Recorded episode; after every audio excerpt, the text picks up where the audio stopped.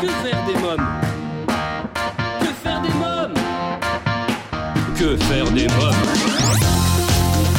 Que faire des mômes Que faire des mômes Que faire des mômes Eric Couder Bonjour à tous, c'est Eric Couder, bienvenue pour ce nouvel épisode de votre podcast Que faire des mômes en compagnie de Vincent Fernandel.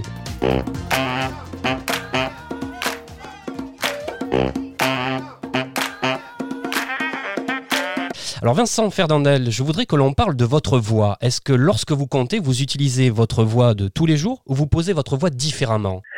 C'est une excellente question, Eric. Euh, c'est vrai que l'exercice du conte, si vous voulez, est assez particulier. C'est-à-dire que lorsqu'on est comédien, on a euh, le corps, évidemment, qui est là sur scène. Euh, les silences prennent une importance un peu différente aussi, simplement parce que le corps parfois raconte beaucoup plus que la voix, ou l'immobilité aussi. Mais dès lors qu'il n'y a que la voix, euh, c'est vrai que ça pose une problématique. La problématique, c'est qu'à la fois, je pense, il faut être suffisamment confidentiel pour que euh, l'auditeur ait l'impression qu'on s'adresse à lui seul, et à la fois, pour ne pas que l'auditeur se lasse, il faut aussi mettre du rythme. Et il faut aussi, en mettant ce rythme, avoir bien dans l'idée que le rythme, c'est pas vous qui l'imposez, c'est l'écriture et c'est la dynamique dramatique de l'histoire. Ce qui veut dire que finalement, moi, il y a Michel Bouquet, que, qui est un acteur que j'admire énormément, euh, qui disait de l'acteur, c'est un médium sensible.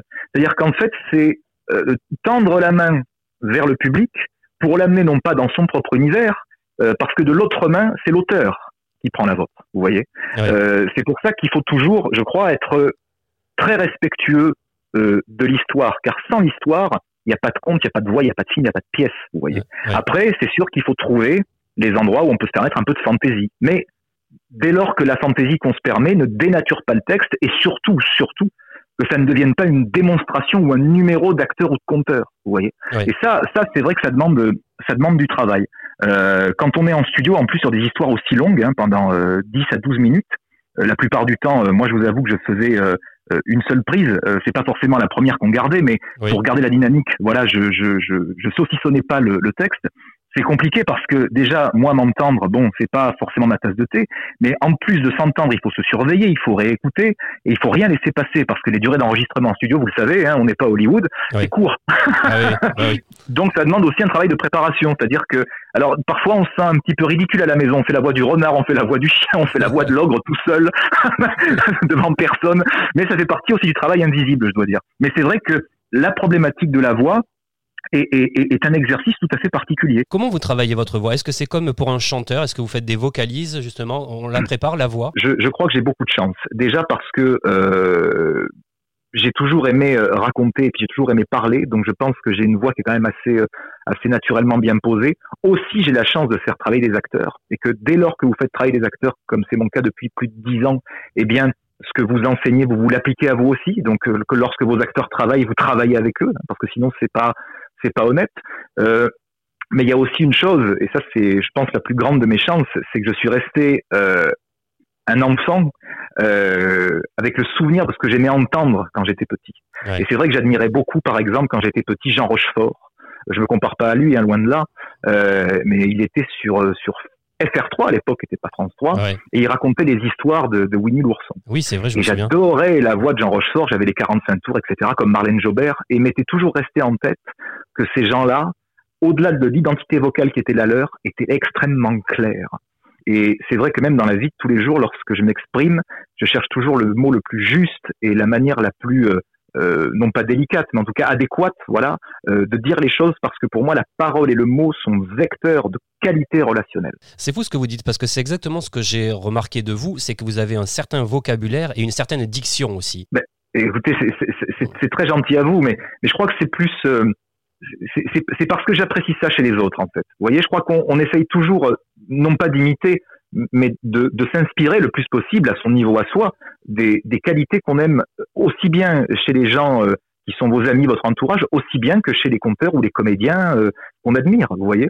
Donc j'essaye, j'essaye de me rapprocher de ça, et puis je crois aussi, euh, sans aucune prétention, que, et c'est ce que je dis très souvent à mes élèves acteurs, lorsqu'on fait un métier artistique, on se doit d'avoir une expression orale d'un certain niveau, on se doit de savoir exprimer une idée, on se doit de savoir parler parce qu'on est les vecteurs euh, d'histoire. Euh, par conséquent, on, ne peut pas euh, systématiquement tout remettre sur la notion du talent inné ou de se dire ah ben moi il y a que ça qui m'intéresse alors je suis pas curieux du reste. Il faut être curieux. c'est en regardant aussi, c'est en écoutant, c'est en appréciant les choses qu'on arrive je pense à, s'optimiser et aussi à, corriger ses défauts. Parce que moi, j'ai pris des cours de théâtre hein, pour devenir metteur en scène. Je peux vous garantir que un jour, un prof m'a dit, je travaillais Richard III de Shakespeare, je me rappelle. J'aimais bien défigurer les grands auteurs à cette époque-là.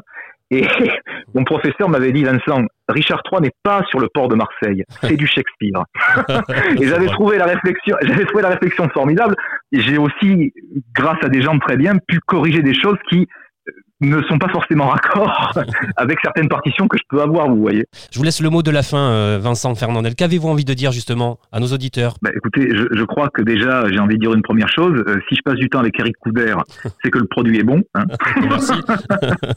Et puis, euh, deuxièmement, vous savez, je crois que le, si, si, si tant est qu'il y a un message que je puisse vous délivrer, ce serait de dire aux, aux, parents, faites lire les petits, racontez-leur des histoires. Euh, euh, favoriser leur imaginaire, stimuler leur créativité en leur racontant des choses qui vont ouvrir les portes les plus belles qui soient. C'est les portes de leur propre imaginaire aux enfants. Parce que hein, quand on perd ça, même quand on devient adulte, on est fichu. ouais, c'est vrai.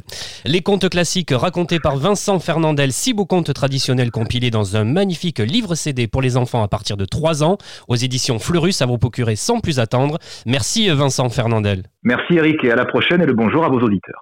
Et eh bien voilà, que faire des mômes pour aujourd'hui, c'est terminé. À bientôt pour un nouvel épisode. Bye bye